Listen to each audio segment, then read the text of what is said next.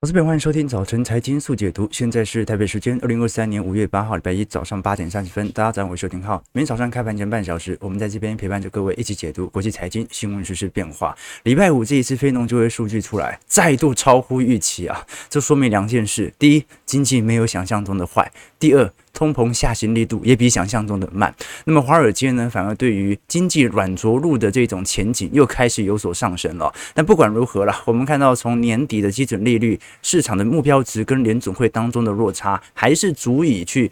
观察到市场总是有那种呃预防性降息的空间存在，包括这一次连在过去几天受到显著卖压的金融股，在最近也有显著的反弹。礼拜五我们看到啊，即将破产的 PacWest 啊，暴涨了接近八成啊。那这一次苹果财报甚至在礼拜四公布之后，比市场预期想象中的还要来得好。礼拜五啊，在盘中做了大幅度的推高，涨幅有四点六 percent 哦，直接把科技股包括纳指、标普等等。一路给带上去了。那事实上，大家比较关注的是道琼当中的这些区域性银行股啦。你像 Western Airlines 啊啊，或者相关区域性银行，这一次摩根大通所出炉的报告啊，认为目前的下杀力度已经到达相对低基期的点位。我们看到美国这些 KBW 银行股指数在礼拜五皆有非常显著的反弹。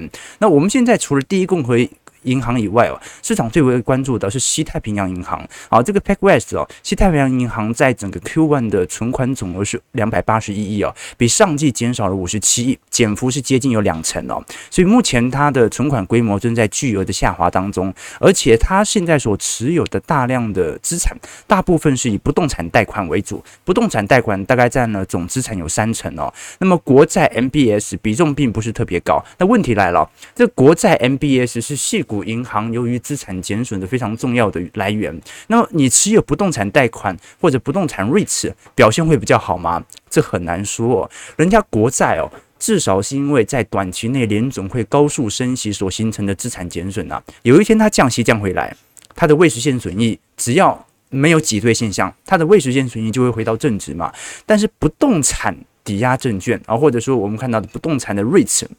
商，尤其是商办不动产，好，这些租金收益如果收不回来，而现在美国这些商办的空置率又在大幅调升的情况底下，好，这也是为什么我们看到 西太平洋这一次所受到大幅承压的主要原因。因为如果存款真的流失，就是挤兑现象大规模的出现在西太平洋的各个分行点的话。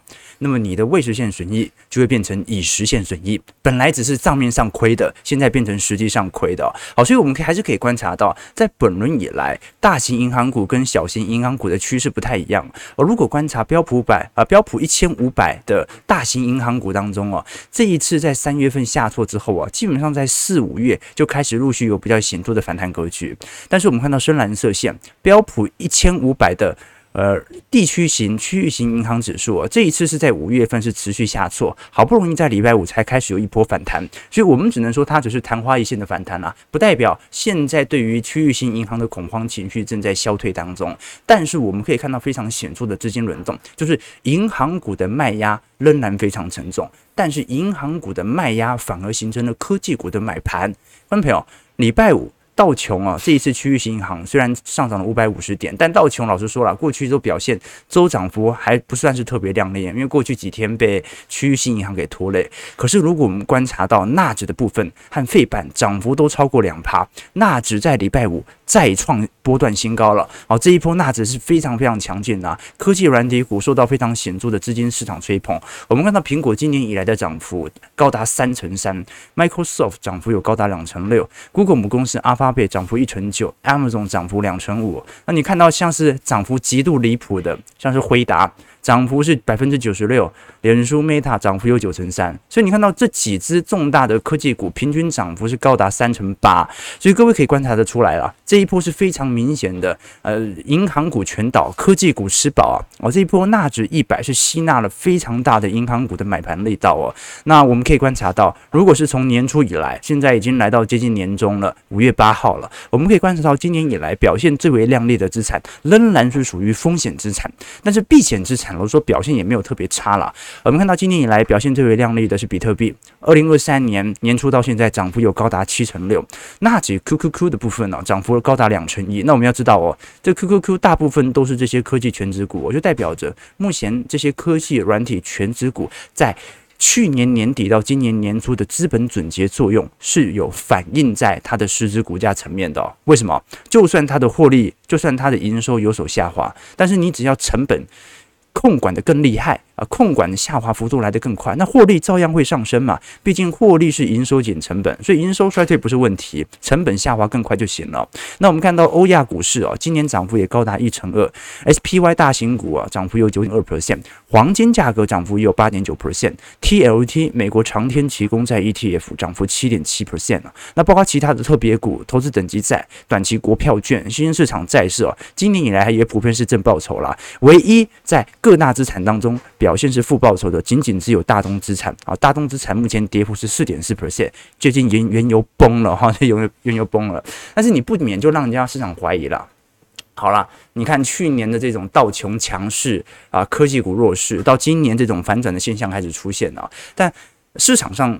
因为现在还是一个明显的财报走皮期啦，啊，目前只是财报没有想象中坏，不代表财报没有在走皮嘛，所以市场的利空其实是不会消失的。而这个利空，我们第一个观察到的就是，那科技股会不会涨过头啊？哎，你获利现在拉上来，并不是因为营收有多大的成长啊，是因为你成本做了控管。所以如果我们把科技股跟标普五百指数的 P ratio 来进行比值对照，会发现哦，现在整体的估值啊，接近两千年的水位啊，甚至比两千年还要稍微高了一丢丢哦。那我们如果观察到这些科技股当中是全面性的泡沫吗？也不是，它跟两千年那种处境又不太一样。两千年是所有跟网络沾上边的这些科技股都是大放异彩的，但今年以来，老实说，大部分的资金的未纳量还是集中在。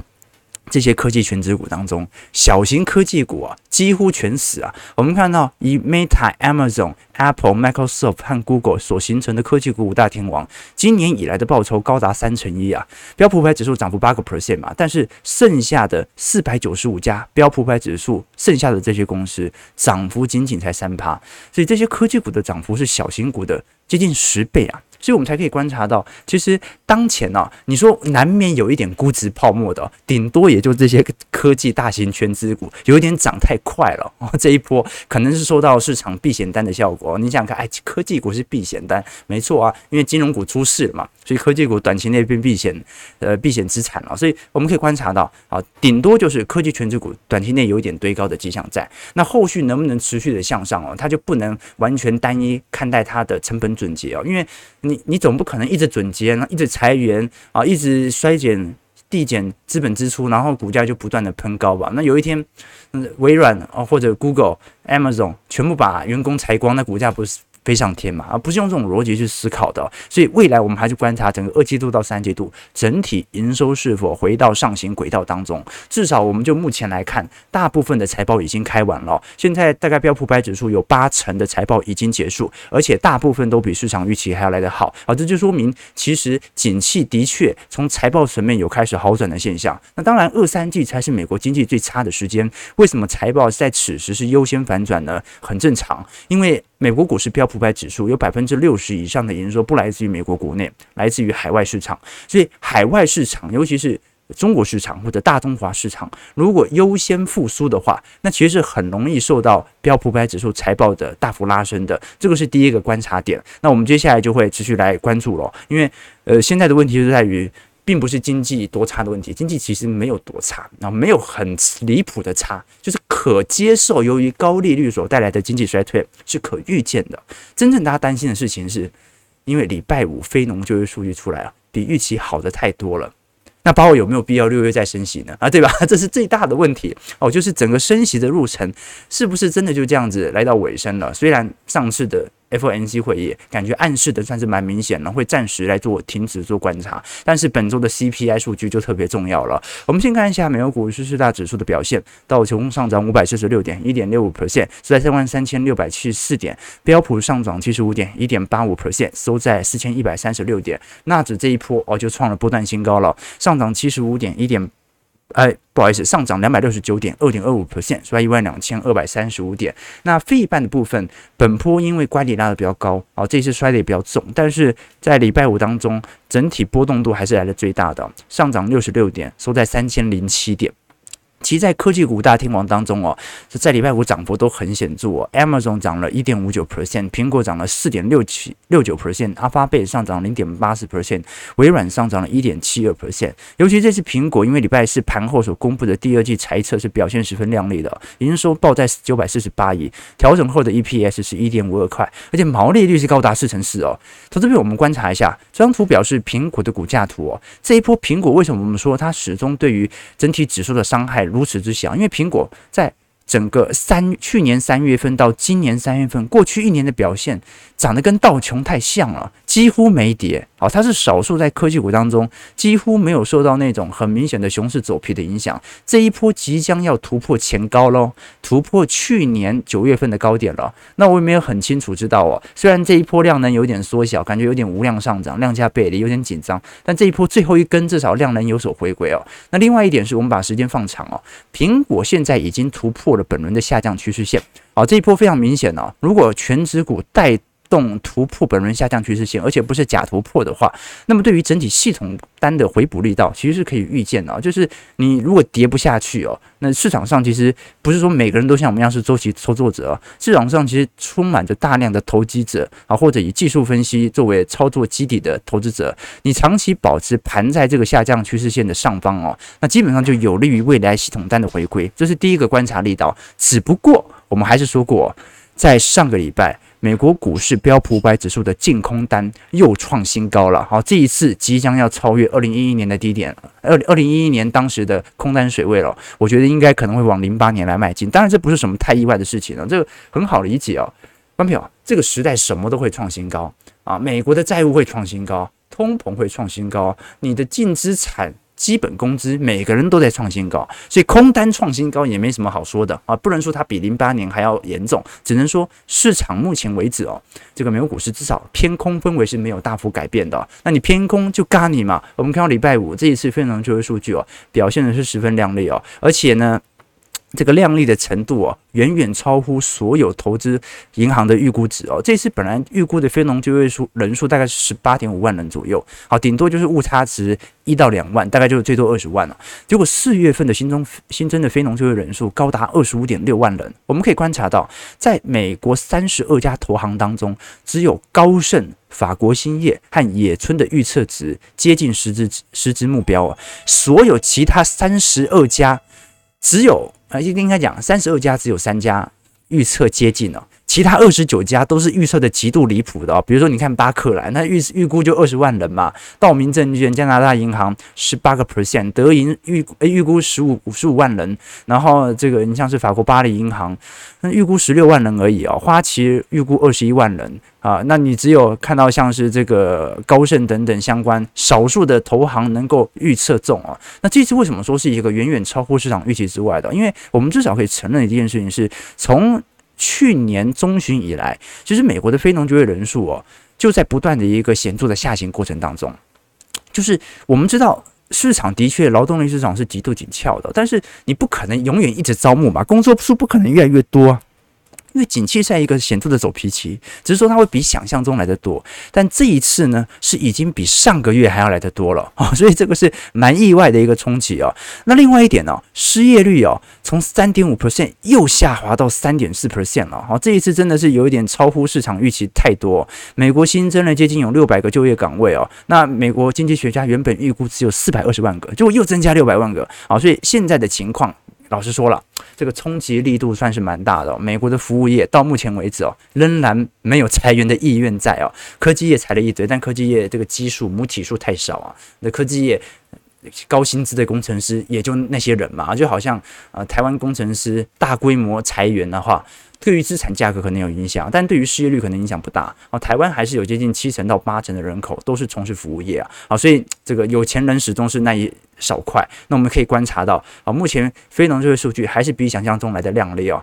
当然，当然，啊，你看到如果是非农和失业率啊同步都往好的方向走，就足以说明它不是单纯的计算错误而已哦。因为我们过去讲过，非农它最大的误差值。在于他可能每多做一份工作，就有一个误差值存在，但是很有可能他只是因为通膨太贵，所以被迫要去做很多的兼职嘛。可现在失业率也在下滑当中啊，这说明其实市场上的劳动力紧俏的现象仍然存在当中哦。那如果我们观察到这个结构性现象缓解了没有？其实到目前为止是完全没有缓解的。目前劳动参与率还是在六十二点六趴左右，远远低于在二零二零年当时六十三点二趴的水准，还是跌。低了接近一个 percent 啊，那你说这种结构性现象为什么不会回归呢？为什么年轻人不回来工作呢？基本上年轻人都回来工作了，是老年人回不来了。我们可以观察到哦，如果以二十五到五十四岁的美国劳动参与率啊，已经来到八成三，超过二零二零年的水准哦。什么意思啊？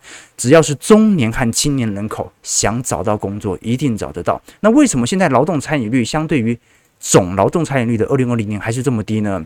因为真的很多人。死了啊！真的很多人。生命丧失了，这是第一点。那第二点，真的是很多人大规模的提前退休。那第三点就是，美国其实过去的经济发展不断在茁壮当中。那有很大一批的经济发展，它是依靠移民政策的这些移民人口来帮助。但是从二零一八年以后啊，美国的这种移民政策就开始高速的缩减，甚至在二零二零年以后就是完全启动了，就不开放人来了。所以在这种状态底下，就形成了美国特殊的结构性的劳动力现象。那它暗示着一点。啊，今年一定不会大衰退啊！就算会衰退，也不会大衰退，因为不会有大规模失业的现象发生，它是一个结构性的现象啊。OK，那非农就业数据这次我们可以观察到，对于通膨率哦来看，最为大冲击的其实就是平均时薪。这次我们看到平均时薪环比哦增长还是有零点五趴，同比还是增长了四点四 percent 哦。虽然现在比通膨率还要稍微低一点点，但表明的意思是，其实工资的通膨还是没有很显著的下滑。你看到它跟二三月比较起来，老实说这一次的跳升幅度算是比较快的哦。那当然啦，呃，我们现在看到在整个六月份的诶。这个 FedWatch 当中哦，现在认为不升息的几率还是高达九成一了。好，但是老实说了，非农就业数据这么亮丽啊，你说联总会有什么今年下半年要降息的理由吗？这肯定是没有的。这感觉今年通膨目标呃很难达到，甚至三趴都很难的，对吧？好，那可能都是明年的事情了。明年还要按照积极效果，那更何况如果明年景气开始进入复苏期。那通膨什么时候下得来呢？所以很有可能啊，这个市场对于长期的通膨目标利率值啊，还是会有所调升，这是我们观察到的一个方向啦。啊，当然，这个礼拜五大家比较关注的另外一项讯息哦，是关于这一次我们看到九十二岁的老股神巴菲特跟九十九岁的芒格这次召开的波克夏的股东大会哦。那我们今天也来跟投资朋友做一些追踪啦。啊，基本上它是六日召开嘛。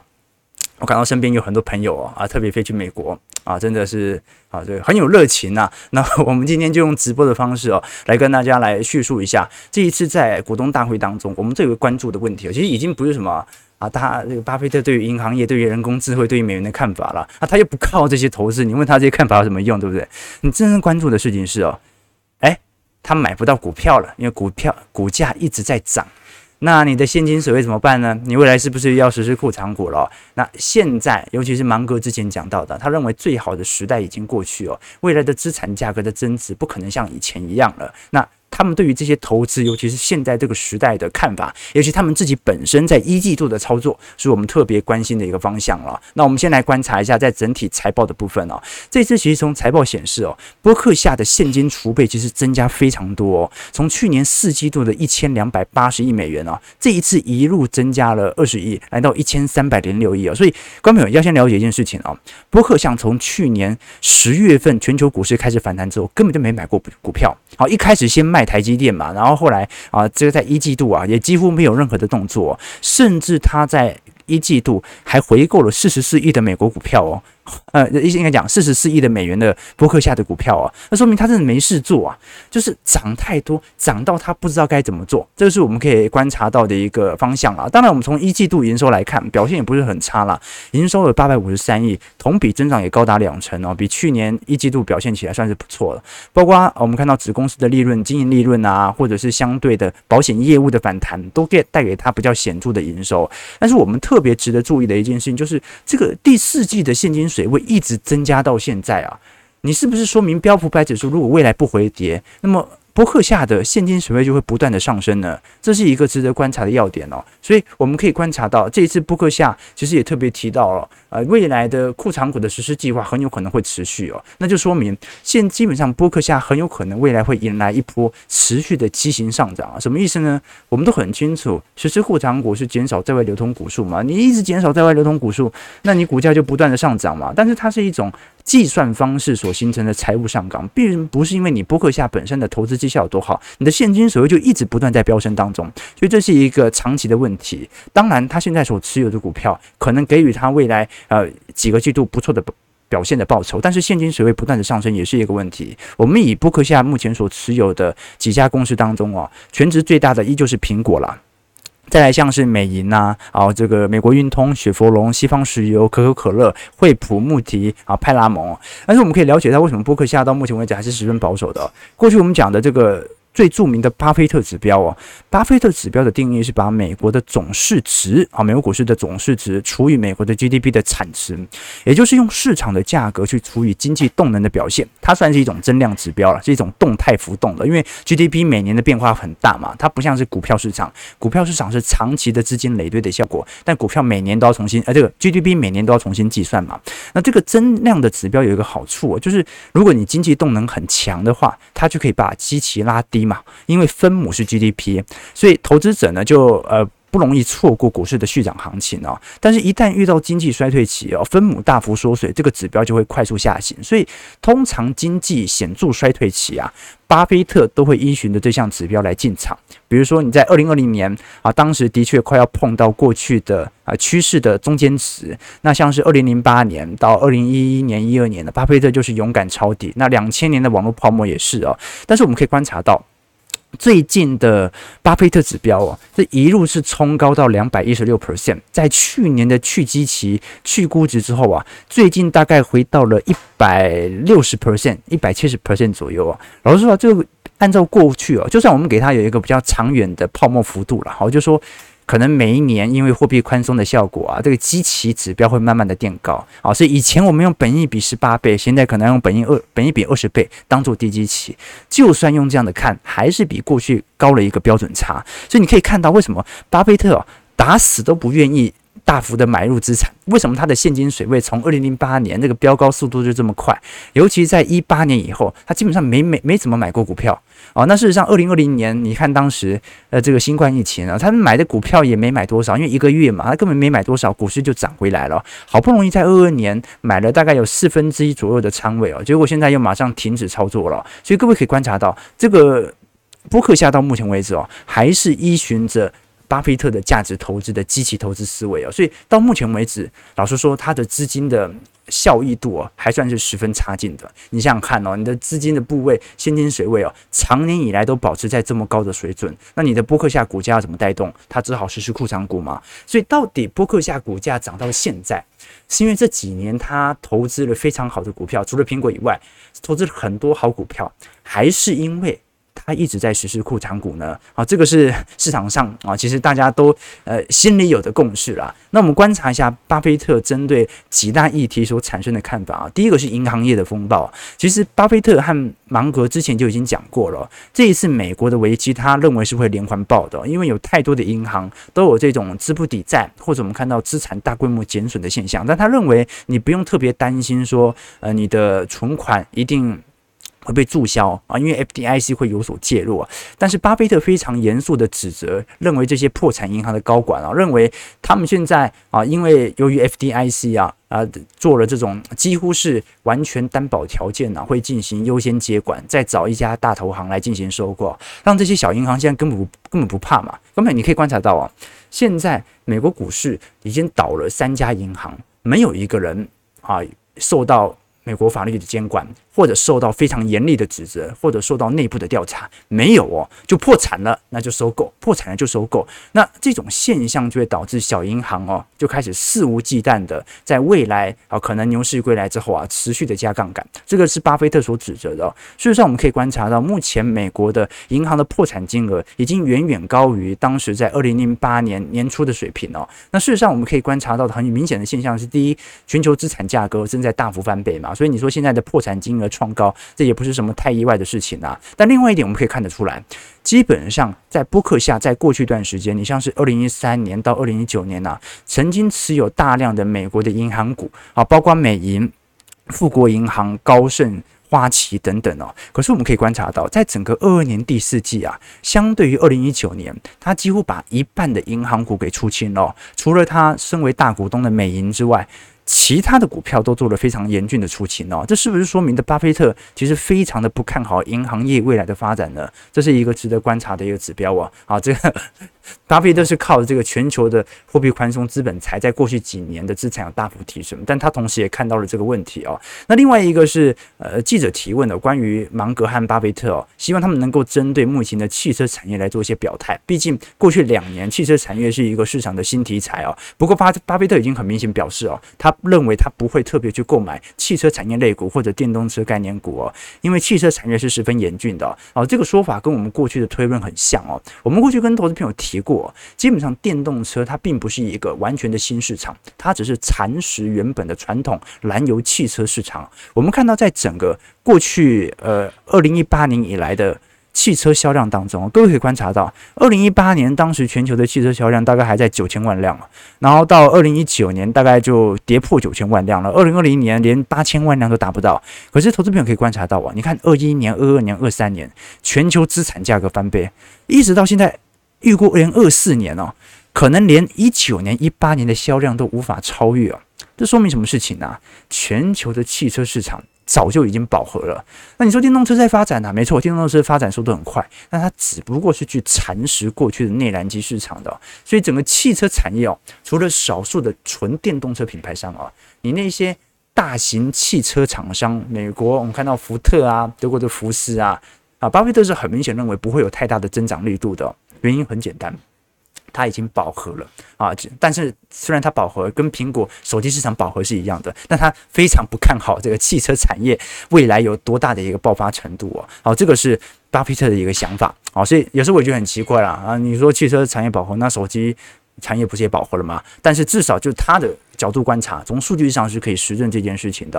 好，那另外一点就是，呃，巴菲特这次很明显嘛，你看布克夏在最近哦，针对日本股市做了大幅度的抄底行为哦。那大家也在讨论他针对日本五大商社的呃增资啦。那我们可以看得很清楚了，日现在巴菲特针对整个日本市场的购买。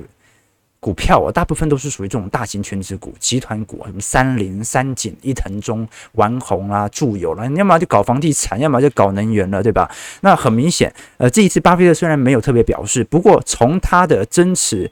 从他对于日元的融资消除货币风险的态度来做观察，其实看得出来，巴菲特很有可能还是在进行套利哦。我们都很清楚，巴菲特现在旗下还是发行了很多日元债券呐、啊，那他就拿这些超低利率的债券拿去买高回报的五大商社的股票，躺着就是套利嘛。假设把汇率风险去除不掉嘛，那你借的日元几乎不用还利息，你借的这些日元去买日本的股票，领个三趴五趴的殖利率。中间的价差利差就直接赚走嘛，啊，那这种做法一般人很难做，因为一般人生活在台湾，你有日币贬值的问题，很多人到日本买房，结果赚到房价价差，然后赔掉汇汇差嘛。但巴菲特因为他已经持有大量的日元资产了，这个时候他就直接去借日元，借贷更多的日元，然后来进行相关。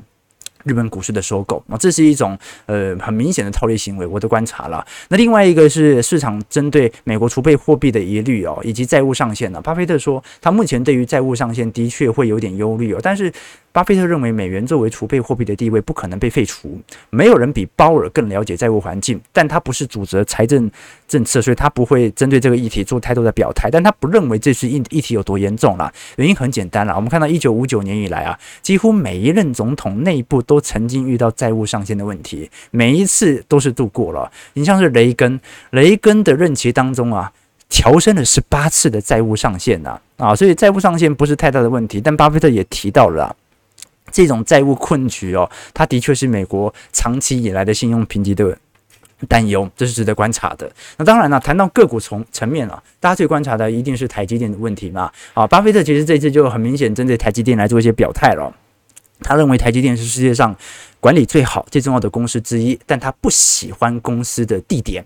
啊，这也暗示了他对于现在两岸局势的忧虑了。那我们可以观察到，其实呃，整个美国在过去一段时间针对中国市场的。呃，这个贸贸易程度哦，感觉好像对于整个东亚体系产生了更多的多元性，所以巴菲特现金水位的不断的飙升哦，然后又把他过去大买的台积电哦啊出清了接近八成九成哦，甚至 Q 四完全不买股票哦，他不见得一定是针对两岸局势来做一些动作，但很明显哦，他现在认为股市的基期过高啊，这从他的所有的操作，从去年第四季到今年一季度哦，很明显。他认为股市机器太高。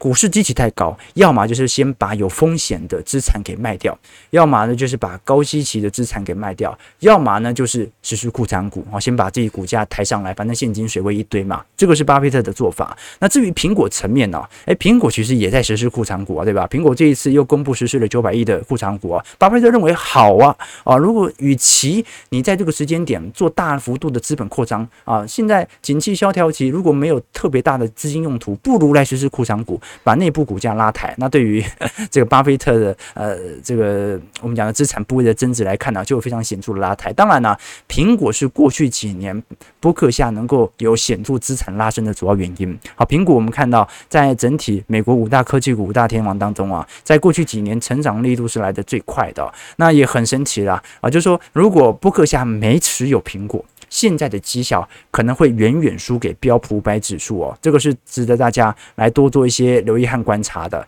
那有一些问题是比较特殊一点的，比如说是关于 AI 的问题啊。这个有些人问说，巴菲特如何看待未来的 AI 投资发展呢？那其实巴菲特很明显的表态了，他不认为 AI 能够。明显的战胜市场了啊！他认为价值投资的机会哦，来自于其他人做了相对愚蠢又错误的决定，你只是反着做而已哦。那芒格也认为，最近确实 GPT 很红，人工智能感觉很红，但是呢，它对于投资市场的冲击可能远比想象中小很多啊！为什么？因为真正能够在投资市场上显著做。价值拉升、价差赚取的，主要还是来自于市场对于未来，尤其是呃，我们在整个周期当中的基期的角度、价值的观念，我们可以观察到了。其实最近，如果你把这些相关 AI 的 ETF 来做一个中长期回推，各位会发现，然后说表现并不是特别好。比如说，我们把几档 ETF，像是。AIEQ，它是美国人工智慧动力股票的主动型 ETF，或者 AIVL 啊，它是美国人工智慧增强价值主动型的 ETF，都有一些运用大数据、运用 AI 来帮助投资的判断哦。那我们来做一些实体绩效的回测来做观察，啊，各位会发现啊，啊，基本上几乎所有的 AI ETF 都输给标普五百指数。所以各位可以了解到啊，不管是什么机器人理财、AI 理财啊，AI 的确它能够更好的掌握数据和运用回测，但始终是过去的数据哦。所以各位可以了解到哦，你要唯一超越大盘的方式哦，是买的比大盘便宜。但是 AI，我们讲的 AI 选股，它是在市场的资金定量的情况底下来做选股，AI 没办法明显的择时啦。对吧？好，因为你 ETF 只要规模一大，它就被迫一定要买嘛，有最低持股限制，所以这是最大的问题。那波克夏啊和我们的周期投资，某种程度就是在做这种显著的择时行为了。那最后最后了，这个市场上也开始这个质疑这个波克夏对于税率的疑虑了。当然了，这个我们过去常跟投资朋友了解哦，巴菲特最大的长处了，除了价值投资之外，最大的技能就是避税。我们按照美国的税率哦，照来讲，你巴菲特、波克夏应该要缴百分之二十六点五的营所税，或者百分之三十七的重所税嘛。啊，你像呃，我自己在台湾就是五趴的营业税嘛，然后二十趴是营所税，那当然会有一些抵扣税率哦，所以真实税率可能没有这么高。可是真实情况我们可以观察到，巴菲特的实质税率才零点一趴。贝佐斯还缴了零点九八 percent 啊，马斯克居然缴最多，马斯克还缴了三点二七 percent，所以啊，其实避税是巴菲特的一个。这个绝学呀，对吧？OK，好，哎，九点零四分了，我们不小心聊太久了。我们今天主要是来跟大家聊一下市场比较关心的几个讯息啦。本周我们会持续关注的，除了迪士尼财报，然后格鲁方德这些重量级财报之外啊，也会特别关注美中的通膨数据，将在本周四左右进行公布哦。那市场预估啦，因为这是最关注的是核心 CPI，核心 CPI 美国可能还是保持在五趴左右的水平啊，因为非农就业市场这么强劲，老实说，下弯可能性并不是特别高。那中国也值得关注哦，因为中国大家是关注有没有通缩的问题哦，就是中国内部消费，然后说这次复苏力度比较疲惫哦。那就算五一长假好像消费力道有所回归，但是照理来讲，四月份是要有很明显的通膨增额啦。啊，去年这个时候。上海还是在封城啊，所以照来讲，基期是极低无比的。好，所以如果没有非常显著的通膨啊年增率的拉升的话，可能整体效果就不是特别好了。值得大家来多做一些留意和观察。好，那我们先来观察一下整个台北股市的表现，来跟大家多做一些交流啊。台北股市上涨一百零八点，收在一万五千七百三十四点。啊，今天预估量能稍微有点放大，大概在两千三到两千四百亿左右。我们再来观察一下啊，这个台北股市，台北股市其实闷蛮久。的，我们看台北股市点位啊，台北股市这一波就一直在整条平台区闷在这边啊，但美国股市哦，那还蛮好玩的，对不对？然后就哎上上下下，上上下下，但台北股市真的就是这玩全职的人根本就快睡着了嘛。然后现在就是很有趣哦，美国股市是小型股惨不忍睹啊，大型股涨得有够快，这台北股市是。贵买这一波好活泼啊，上去又下来，下去又上去，然后加权哎躺在这边，你看贵买这一波呃假跌破季线之后啊，再度上行啊，这一天应该又重新站回月线了。那加权就哎那就躺在这边了。那事实上我们也可以观察到了，呃，基本上从融券回补之后啊，这一波台北股市啊啊轧空力道就似乎有所停歇啊，加权指数就也没有太大的拉升了。那外资这几个礼拜的操作也就普普啊，就躺在这边啊，每天就买个。一百亿以内，然后有时候放大到两百亿，隔天又回补回来。小台的部分目前有一点偏空，但是也不像前几天那么空，所以台北股市哦，也是已经磨到大家没耐心了。美国股市呢，大家还在看空啊，这种感觉。好，早上九点零六分，哎，有钱人都不用缴税的啊，对，不然呢啊，对，这是有钱人的好处啊啊，所以想要不缴税，我就要成为有钱人哦。OK。关于波克夏的股票和巴菲特的操作资金模式，要小心谨慎。没错，没错啊，这个大家其实还是要稍微注意啦。我们常跟投资朋友分享啊，你做投资哦，当然可以选择一个符合自己中长期的投资思维来做发想，但是始终还是要意识到一件事情，那就是做投资哦，不太可能连续针对不同的投资方式来做策略哦。你比如说。巴菲特的格雷厄姆，他是比较偏向这种实体的价值投资派，好，那么他要求的是护城河，但是呢，你看这个芒格他的投资，他就比较偏向成长股，就是想要有一点未来成长空间的这些顶尖企业哦，你不可能既要护城河又要成长股吧？其实如果一个人同时又有这两种思维，他是很危险的哦，那就很容易搞成精神错乱。如果你是纯股族，为的是领配息，然后就这样。股票停止配型，你照来讲你就应该要出清了。但是这个时候你股价上涨，你还愿意持有它，投资就会混乱。如果你本来是要做成长股投资，结果因为股价跌了，你就变成股族被套牢，哦，这种就很奇怪。这种精神错乱的人，很容易就会让投资大赔。所以有些人觉得这叫吸收不同的投资方式。我觉得这就好像我以前听到一个段子啊，他说有一个医生。医生问病人说：“你的精神分裂好了吗？”然后病人回答说：“我们都好了。”是 精神分裂，精神分裂。哎，九点零八分了，不能再聊了。我们今天因为礼拜一了，礼拜一通常是资讯量最多的时候，我们把礼拜五还有礼拜六日哦，大家比较关注的巴菲特以及布克夏相关的股东大会来跟大家做一些梳理哦。后续有机会，我们再来持续来跟投资朋友做一些财报上的追踪。今天节目到这边，如果喜欢我们节目，记得帮我们订阅、按赞、加分享。我们就明天早上八点半早晨财经速解读再相见。祝各位投资朋友开盘顺利，操盘愉快。